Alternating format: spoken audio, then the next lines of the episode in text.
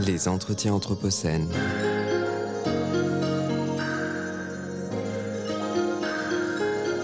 Anthropocène. Anthropocène. Bonjour et bienvenue. Il est 18h et c'est Émile Perron qui vous parle au micro de Radio Anthropocène. Aujourd'hui, je suis avec euh, Laurent Tillon. Bonjour Laurent. Bonjour Émilie. Merci de nous faire euh, le plaisir de venir dans les studios de Radio Anthropocène. Vous étiez juste avant de 16h à 17h en train de nous parler des chaînes en compagnie de l'illustrateur euh, Arnaud Tételin. Et ce n'est pas un hasard si vous avez abordé ce sujet. Laurent Tillon, vous travaillez à l'ONF, l'Office national des forêts, et vous êtes chargé de mission faune et biodiversité. C'est-à-dire que vous effectuez, par exemple, des inventaires faunistiques et vous traduisez les résultats que vous obtenez en mesures de gestion compensatoire pour l'exploitation forestière. Vous êtes l'auteur du livre Être un chêne sous l'écorce de Quercus, publié aux éditions Actes Sud. Vous n'êtes peut-être pas inconnu pour les auditeurs, puisqu'en 2018, vous avez sorti votre premier livre, Et si on écoutait la nature? Alors, si je résume, Quercus, qui veut dire chêne en latin, c'est le personnage principal du livre, un chêne de 240 ans de la forêt de Rambouillet dans les Yvelines. Vous retracez son histoire de sa naissance à aujourd'hui, et au fil des pages, on comprend que l'histoire de ce chêne dépend en fait entièrement de son environnement. Et de tout un tas d'interactions. C'est vrai que quand on, voit un arbre aujourd'hui, par exemple de 200, 250 ans, alors d'ailleurs de manière assez étonnante, hein, c'est un chêne qui a poussé en forêt avec des voisins. Donc contrairement à ce qu'on pourrait imaginer, c'est pas le chêne majestueux, le plus gros de la forêt. Il y en a certains d'ailleurs à l'entrée de la forêt qui sont assez incroyables. Lui, celui-ci, il a un gabarit euh, assez standard pour un chêne adulte, avec un diamètre de 85 cm et puis une hauteur de 32 mètres. Voilà, ça, donne un petit peu l'image de, ce chêne.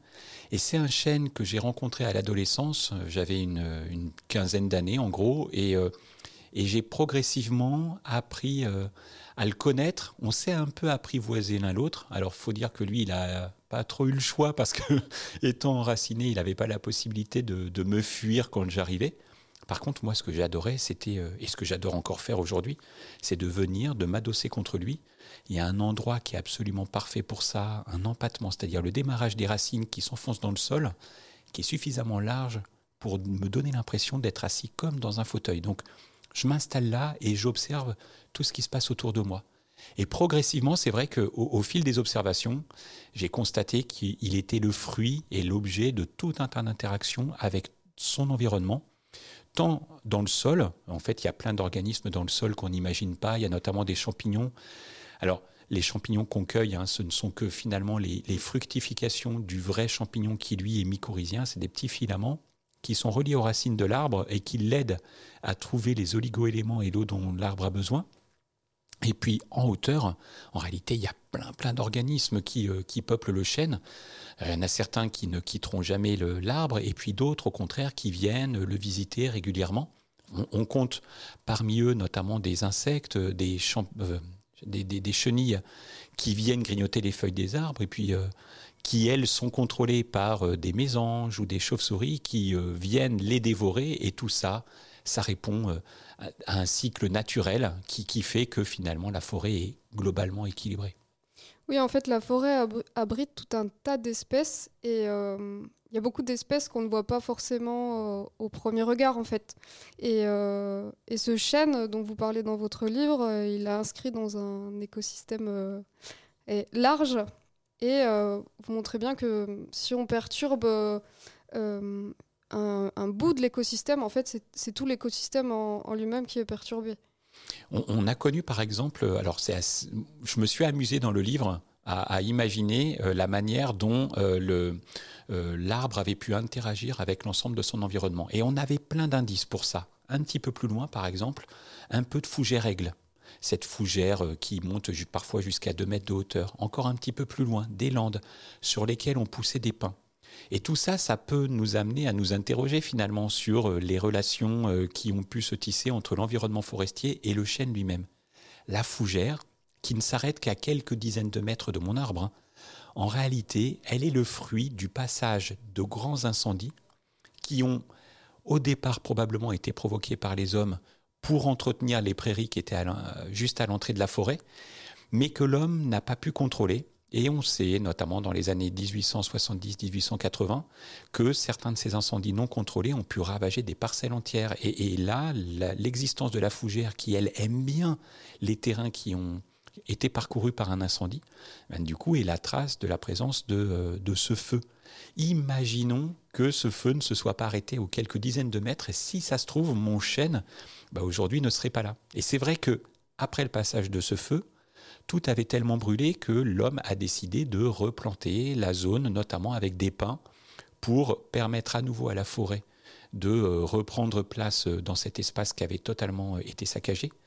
Euh, et c'est vraiment la preuve de toutes les interactions entre l'histoire, les décisions que nous, les hommes, on peut prendre et qui peuvent totalement impacter l'environnement, notamment l'environnement forestier. Et c'est vrai que mon chêne, il est encore là aujourd'hui, mais peut-être que dans son histoire, il a vécu des événements qui auraient pu faire basculer les choses du mauvais côté. Et euh, vous, euh, comme vous travaillez euh, tous les jours dans la forêt, est-ce que, c'est une question que je me pose cette semaine de l'Anthropocène, est-ce que vous voyez, vous percevez les conséquences du changement global? Bah, c'est vrai que le, alors le changement global, il se traduit par plusieurs phénomènes. Souvent, on parle des températures. Et c'est vrai qu'on on, l'a vécu. Alors, 2021 a été une année plutôt exceptionnelle en France. Mais si on prend d'ailleurs d'autres secteurs de l'hémisphère nord, prenez la Colombie-Britannique. La Colombie-Britannique est dans un secteur qu'on considérait comme euh, relativement préservé et épargné, a subi des températures dépassant les 50 degrés pendant plusieurs semaines d'affilée un, phénomène totalement euh, ben, considérable et qu'on ne pouvait pas prévoir sur une durée aussi grande en zone tempérée, comme nous. Euh, on, pourrait imaginer que dans quelques années, ça nous arrive aussi. Ces températures extrêmes peuvent avoir une conséquence létale sur tout un tas d'organismes vivants. Les arbres, notamment, qui eux peuvent supporter certaines grandes températures, mais à un moment, ils sont soumis à une telle chaleur qu'ils ne s'en sortent pas. Mais il y a un deuxième phénomène, c'est le manque d'eau qui est associé. Ce qu'on constate avec le, changement global et, le réchauffement climatique euh, en particulier, c'est que le régime de euh, précipitation est totalement perturbé.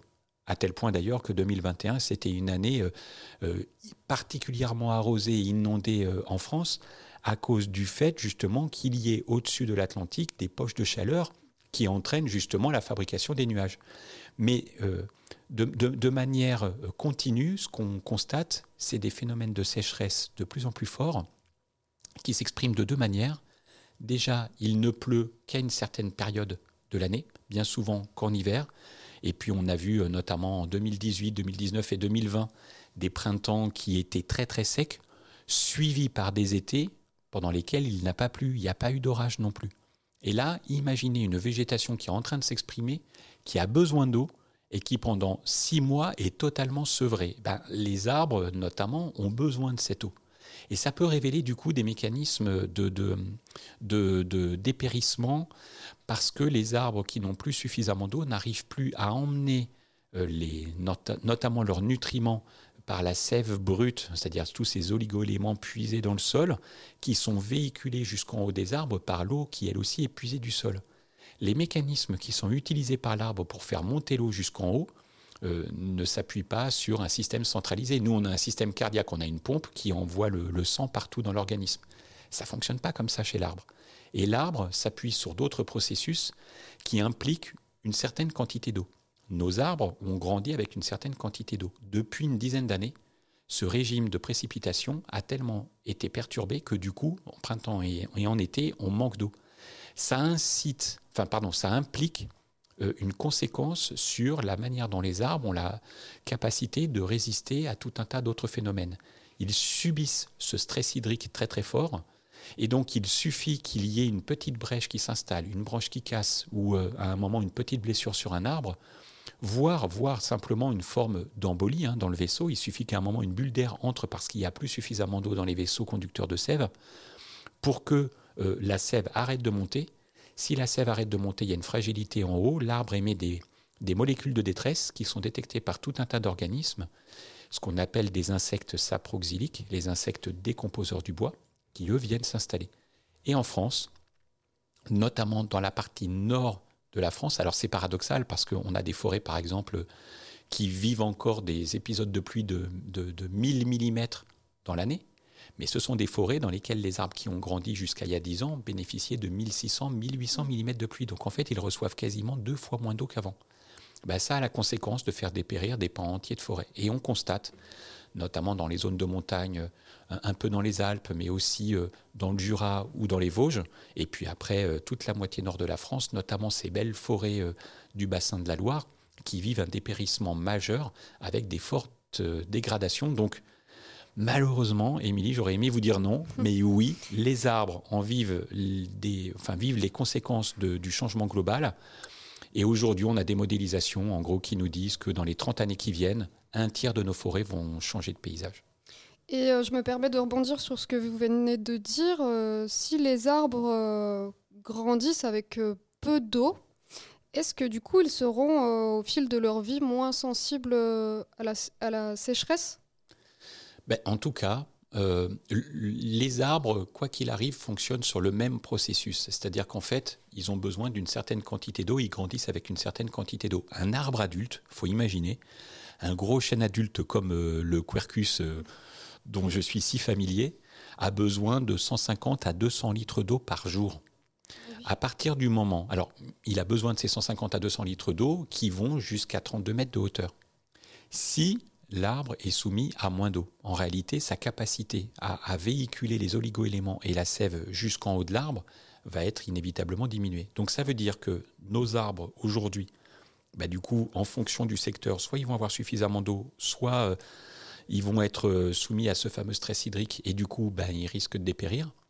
Mais beaucoup des forêts qui vont suivre celles qui sont en train de dépérir, si on laissait faire la nature, par exemple, on a des forêts euh, de chênes euh, du bassin de la Loire, avec des chênes de 45 mètres de haut, il est probable que les chênes qui suivent ne fassent plus que 15 à 20 mètres de haut. On aura toujours de la forêt, simplement les arbres seront différents et adaptés au stress hydrique auquel ils seront soumis quotidiennement. D'accord, bah, c'est super intéressant. Euh, Laurent euh, Tillon, l'écriture euh, n'est pas votre seule casquette, puisque vous êtes également spécialiste des chauves-souris. Ce qui est assez rare, puisqu'il y a seulement une dizaine de spécialistes des chauves-souris en France. D'ailleurs, il y a quelques années, vous étiez aussi en doctorat. Vous avez euh, depuis euh, soutenu votre thèse en 2015 sur euh, l'utilisation des gîtes et des terrains de chasse par les chiroptères forestiers dans un but de gestion conservatoire. Et je vous comprends parce que quand j'ai préparé cet entretien, j'ai vite découvert un animal fascinant. Alors, si je regroupe ce que j'ai trouvé, vous m'arrêtez si je me trompe, la chauve-souris a colonisé tous les continents sauf l'Antarctique. Il existe 35 espèces de chauves-souris en France et 1400 dans le monde.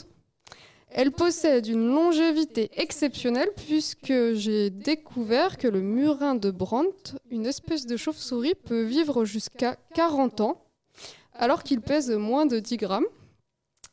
Et la, chauve-souris est le seul mammifère à pouvoir voler. D'ailleurs, le molosse du Brésil, une autre espèce de chauve-souris peut atteindre les 160 km/h, une vitesse de vol inégalée. Le rythme cardiaque peut monter jusqu'à 1600 battements par minute pour certains chiroptères en plein vol. Pourtant, la chauve-souris jouit d'une mauvaise réputation et est encore mal aimée. L'image véhiculée et le cinéma n'a pas aidé. C'est celle d'un monstre assoiffé de sang qui s'accroche aux cheveux. Qu'est-ce que vous répondez? J'en réponds que euh, il, est vrai qu'en fait on a peur de ces animaux. Euh, en tout cas, on ne peut pas rester insensible face à ces animaux pour euh, une raison qui est assez simple, c'est que ce sont des animaux qui sont un peu comme des fantômes. C'est des fantômes qui sont autour de nous. En fait, on sait qu'ils sont là, mais on les voit pas. On sait qu'ils sont là. parfois, on peut les entendre, mais alors faut avoir une très bonne oreille. Mais on les voit pas quand même. Et puis, euh, il suffit que la nuit tombe pour que on se mette, par exemple, à l'orée d'une forêt ou alors sur une terrasse proche, euh, euh, par exemple, d'un lampadaire. Et là, on va voir l'animal voltiger, passer devant la lumière, passer à contre-jour. Mais ça va être une image très soudaine qui va disparaître aussi vite qu'elle est apparue. Voilà, en fait, ce sont des fantômes. Et, généralement, en tout cas dans nos cultures, dans notre culture européenne, on a peur de ce qu'on ne connaît pas. Et du coup, c'est un animal qu'on ne connaît pas. Alors on a inventé tout un tas de fables. Euh, faisant de cet animal mystérieux un animal un petit peu du diable. D'ailleurs, pour raconter une petite anecdote, quand j'étais gosse, j'allais régulièrement avec euh, mes parents euh, dans la ferme familiale de, mon grand-père maternel. Et ça arrivait parfois qu'on entende une chouette. Et, la, chouette, c'est un petit peu le, même, la même image. C'est l'animal du diable. Très très vite, on en venait à parler des chauves-souris parce que c'était typiquement l'animal qu'il fallait éliminer, qu'on pouvait capturer pour le clouer sur les portes des granges. Voilà, ça donne un petit peu l'image qu'on pouvait avoir euh, des chauves-souris dans les campagnes et je soupçonne encore des gens d'avoir ce type d'image de ces animaux. Mais pour autant, c'est un petit peu ce que vous avez dit dans la description de l'animal, c'est un animal extrêmement fascinant. Fascinant pourquoi? Parce que faut imaginer, comme vous le disiez, le murin de Brandt, il fait 10 grammes. Alors le record européen, c'est une chauve-souris qui s'appelle le grand rhinolophe qui vit jusqu'à 43 ans. En tout cas, c'est la preuve qu'on est d'un animal qui avait été marqué, bagué, et qu'on a retrouvé 43 ans plus tard dans le même gîte. Donc voilà, on sait que euh, ces animaux-là peuvent vivre très très longtemps dans la nature. Et puis ce sont des animaux qui vivent en groupe, qui forment des colonies. Et euh, les, les, femelles des unes peuvent aider les autres à élever leurs jeunes il constitue même au sein de ces groupes-là des nurseries avec des femelles qui euh, sont vraiment des nourrices, qui restent dans le gîte pendant que les autres vont chasser. Elles reviennent ensuite pour allaiter leurs jeunes et il y a comme ça un turnover qui s'exerce au sein de la colonie. Donc même en termes de structure sociale, je trouve qu'on a beaucoup à apprendre. Euh, parce que du coup, toutes les femelles mettent la main à la pâte, elles élèvent leurs jeunes, elles ne font qu'un seul jeune par an. Donc c'est vraiment des animaux assez extraordinaires. Et puis enfin, c'est des animaux qui sont l'essence même de prouesses technologiques inimaginables. On ne va pas rentrer dans le détail, mais la nuit, pour se mouvoir, elles utilisent l'écolocation. Elles émettent des cris par la bouche qui sont répercutés sur les obstacles, qui reviennent au niveau des oreilles. Et à partir de ce qu'elles entendent, de l'écho qu'elles entendent, elles sont capables de reconstituer leur environnement sonore pour pouvoir se mouvoir avec un tel détail que certaines espèces sont même capables de distinguer deux chenilles d'espèces de papillons différentes et de sélectionner celui qu'elles vont préférer. L'odorat aide un peu, mais c'est surtout par l'écolocation qu'elles y arrivent. Voilà pourquoi la fascination pour ces animaux m'a pris et effectivement pourquoi j'ai eu envie de soutenir cette thèse qui, je le précise, euh, étant donné que je l'ai préparée en, même temps que de travailler à l'ONF, du coup, j'ai mis un peu de temps à la soutenir et je l'ai préparée en 9 ans et demi. Je n'invite pas forcément tous les thésards à mettre autant de temps à soutenir leur thèse quand même. On a bien vu que la chauve-souris euh, a cette euh, mauvaise réputation qui en soi n'est pas très pas fondée en fait. Mais je pense moi que la, pandémie euh, de Covid-19 n'a pas joué en sa faveur puisqu'elle a été suspectée d'être de transmettre la maladie en fait. Et parce que en cherchant un peu, je me suis rendu compte que les, chauves-souris étaient de véritables réservoirs à, virus. Et ce qui est incroyable, c'est qu'elles euh, peuvent se contaminer entre elles sans, euh, sans en mourir en fait. Comment est-ce possible? En étant asymptomatique, oui. Euh, alors c'est vrai qu'une, d'abord une petite précision sur le rôle écologique de ces espèces pour qu'on comprenne bien après la, la, manière dont on peut avoir une influence sur euh, l'évolution de ces populations et donc sur l'émergence de zoonoses. C'est des animaux qui euh, sont extrêmement utiles pour l'homme, notamment dans nos paysages en Europe. C'est des animaux qui sont tous insectivores. Par exemple, la petite pipistrelle commune qu'on a derrière nos volets, c'est un animal qui fait 5 grammes, qui peut dévorer jusqu'à 600 moustiques en une nuit. Je défie n'importe qui d'arriver à éliminer autant de moustiques en une seule nuit. Euh, c'est pas possible. Il n'y a bien que ces animaux qui sont capables de le faire. Et ça pourrait être du coup un bon moyen, en les favorisant dans nos paysages, d'aider à euh, limiter l'expansion de, certaines, de certains moustiques, euh, comme le moustique tigre, qui peut nous poser tous les problèmes qu'on connaît. Par ailleurs, dans les paysages tropicaux, c'est aussi les chauves-souris qui, pour beaucoup d'entre elles, euh, dispersent les graines des fruits des arbres fruitiers. Donc en fait, elles consomment les fruits, elles récupèrent les graines et en déféquant, au fur et à mesure de leur progression dans le paysage, elles contribuent à la dissémination des graines et donc à la reconquête forestière après des destructions, voire à la conquête sur les nouveaux territoires pouvant euh, euh, bah, du coup être colonisés par, par la forêt. Une fois qu'on a dit ça, comme je vous le disais tout à l'heure, c'est des espèces qui vivent en colonie, qui vivent en groupe qui sont soumises, à tout un tas de pressions environnementales, particulièrement depuis que l'homme a, commencé à vouloir euh, absolument contrôler tout son environnement. Avec pour conséquence, notamment, euh, à cause de ce stress-là, de les rendre euh, plus immunodéficientes, c'est-à-dire qu'elles sont moins en capacité d'être réactives en cas, en cas justement d'attaque de parasites ou de maladies, quelles qu'elles soient. Euh, le, problème en fait euh, lié notamment au Covid-19, il est exactement le même que d'autres problèmes qu'on a pu constater par le passé avec d'autres maladies. Comme Ebola, Endra. Comme Ebola, Endra, Nipah, le, le, SRAS, MERS. Tout ça, ce sont des virus qui vraisemblablement sont issus des chauves-souris. D'ailleurs, dans la plupart euh, des cas, c'était des coronavirus, donc d'une famille des conoraviridae. Voilà, euh, parmi les virus, il y a exactement comme chez les chênes ou d'autres, il y a une belle diversité. Ben en fait, euh, euh, voilà, toutes ces espèces de chauves-souris sont capables d'être porteuses saines de ces virus qui ne s'expriment pas. Elles ont un système immunitaire extrêmement performant qui leur permet d'éviter justement la, la, comment dire, la sortie du virus, l'expression du virus vers elles. Et si tout va bien, non seulement leur système immunitaire est tel que finalement le virus, elle ne l'excrète pas et donc du coup il ne s'échappe pas, d'une part, mais en plus de ça, elles vivent dans un milieu, et notamment c'était le cas de l'espèce euh, concernée, en fait, euh, Rhinolophus affinis, qui serait à l'origine du coronavirus qui après est peut-être passé par un laboratoire ou par un autre biais pour à un moment arriver jusqu'à l'homme. Euh, en tout cas, c'est une espèce qui vit dans des grottes, euh, qui chasse essentiellement en forêt et normalement pas du tout au contact de l'homme. Sauf qu'il vit dans un espace, notamment l'Asie du Sud-Est, qui euh, fait l'objet d'un appétit, euh, enfin, un appétit croissant vers les milieux naturels. On détruit de la forêt pour faire de la grande culture. Du coup, on appauvrit l'habitat de l'espèce qui se retrouve stressé et en plus de ça, en contact avec nos systèmes agricoles. Et à un moment, malheureusement, bah, inévitablement, voilà, c'est des animaux qui peuvent être amenés à, à, être en contact avec nous et pourquoi pas excréter euh, certains, euh, certains virus comme des coronavirus. Donc la clé de tout ça, c'est la manière dont euh, on pourrait changer notre manière d'utiliser l'espace. On est, voilà, on est en plein dans, dans, des questions liées à l'Anthropocène. Bah, le grand défi, ça va être qu'on soit capable de renouer le contact avec l'ensemble de la biodiversité, avec tous les cycles naturels, et d'être en mesure pas forcément de régresser, mais d'imaginer de, un, nouveau modèle de développement sociétal qui serait totalement respectueux des cycles écologiques et de toutes les espèces dont font partie les chauves-souris.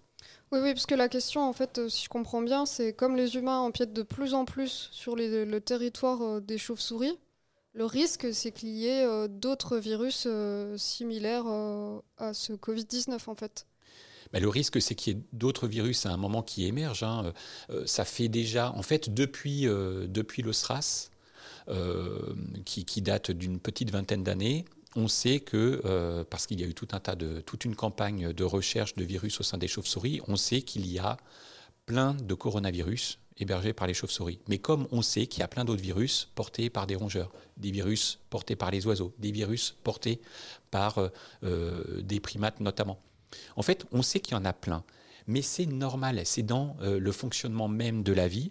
Euh, il y a des interactions entre les différentes espèces, mais il y a un équilibre global qui s'est installé. Et puis, euh, en même temps, comme je le disais auparavant, quand effectivement la manière dont fonctionnent les écosystèmes fait qu'ils sont soumis à peu de pression, bah, globalement, on se rend compte que ça va bien et que ça marche bien. Donc, on sait que chez les chauves-souris, il y a d'autres virus qui, à un moment ou à un autre, pourraient émerger. Maintenant se pose la question de, la manière de faire, en fait. C'est-à-dire, c'est quoi la solution? Est-ce que ça pourrait être, par exemple, comme certains l'ont évoqué à certains moments, de se dire, il bah, faut éliminer l'espèce euh, qui euh, est sujette à, nous transmettre des virus? Mais en fait, on élimine toutes les chauves-souris. Et là, ça m'amène à un exemple. En Amérique du Nord, il y a une bonne dizaine d'années, malheureusement, on a apporté un champignon issu d'Europe pour lesquels les chauves-souris européennes sont, sont immunisées. C'est un champignon qui attaque les voies respiratoires en hiver. Et du coup, ce champignon s'est développé dans les grottes euh, où hibernaient les chauves-souris euh, en, Amérique du Nord. Ça a décimé les populations de certaines espèces avec des millions et des millions de cadavres.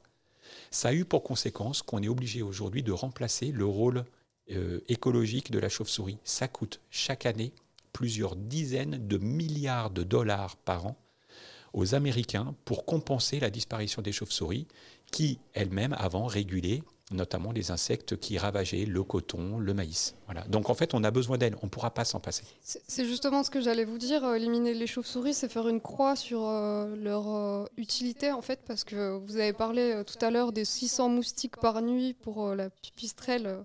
Mais les chauves-souris s'attaquent aussi aux tordeuses vertes du chêne, vous, connaissez plus que moi puisque vous travaillez dans la forêt tous les jours, mais est-ce que vous pouvez nous dire un peu euh, rapidement l'utilité des chauves-souris? Pourquoi les préserver?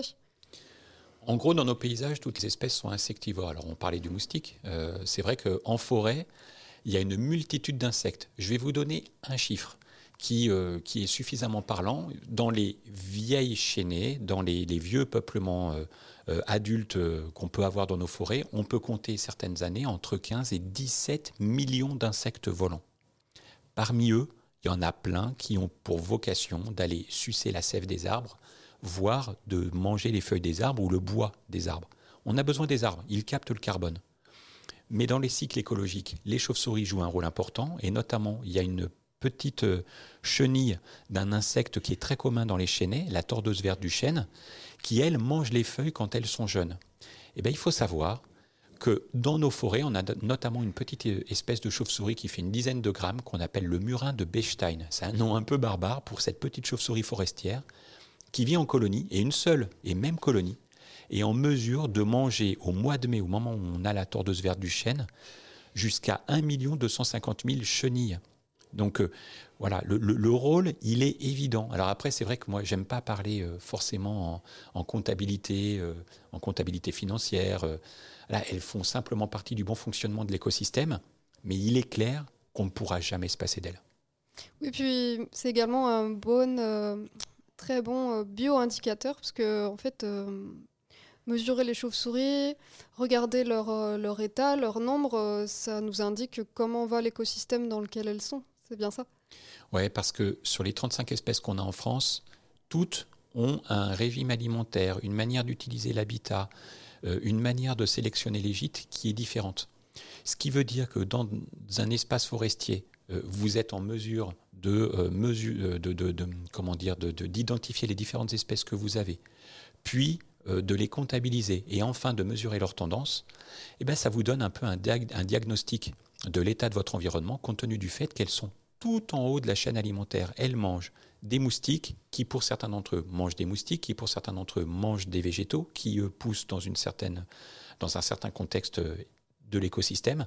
Et donc en fait, comme elles sont tout en haut de la chaîne, si elles se portent bien, ça veut dire que l'ensemble de l'écosystème se porte bien. Et dernière question, euh, Laurent Tillon, euh, est-ce que vous pouvez nous dire comment faire pour protéger concrètement la biodiversité et euh, pourquoi pas pour favoriser ces chauves-souris chez, chez, nous? En fait, je crois que la clé, elle est liée à un mot, contemplation. Prenez le temps de vous poser, moi c'est ce que j'ai fait avec mon chêne, de vous poser contre un chêne. Ou alors quand vous avez un petit paysage urbain, de vous poser à un endroit où vous sentez que, euh, par exemple, des chauves-souris peuvent émerger, comptez-les, regardez-les, appréciez ces moments de vie, et à un moment, je pense que vous aussi, vous serez émerveillé par elles, et vous n'aurez qu'une envie, c'est d'en prendre soin. Et là, vous vous poserez toutes les questions qui aboutiront à la connaissance nécessaire dont vous aurez besoin pour prendre soin de ces organismes et les protéger. Laurent Tillon, merci. Vous êtes euh, passionné et passionnant, je trouve. Enfin, on pourrait parler des heures euh, avec vous. Alors, euh, on peut retrouver dans les librairies votre livre Être un chêne sur l'écorce de Quercus. Puis également vous rejoindre demain, mercredi 26 janvier, pour en apprendre davantage sur l'architecture des arbres avec une balade. Avis aux amateurs, départ 14h du parc de la Fessine à Lyon. Merci encore et bonne continuation. Merci Émilie.